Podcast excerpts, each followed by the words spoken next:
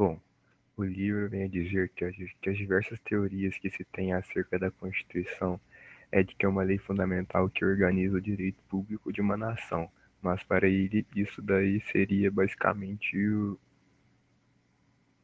basicamente você descrever a função que uma Constituição tem e não sua essência. Ele vai fazer a, a distinção entre lei e Constituição, dizendo que a Constituição é uma telha hierárquica superior e é um processo de alteração dessas normas constitucionais, e ela é feita de maneira mais rigorosa. E dá um exemplo de que uma situação hipotética em que todas as bibliotecas da Prússia pegassem fogo e não se tivesse mais registro nenhum da lei, de nenhuma lei da Constituição.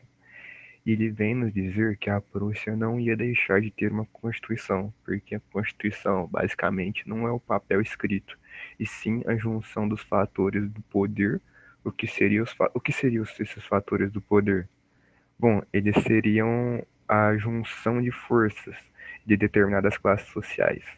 Bom, ele ao longo do texto, ele, ele basicamente fala que são cinco, que seria a monarquia, que detém o uso da força organizada, ou seja, o exército, a aristocracia, que é basicamente o, o que detém o capital, que naquela época era, era, quem tinha muitas propriedades e muita influência no âmbito legislativo. Ele fala também que seria os grandes burgueses, que naquela época eram os empresários e os comerciantes.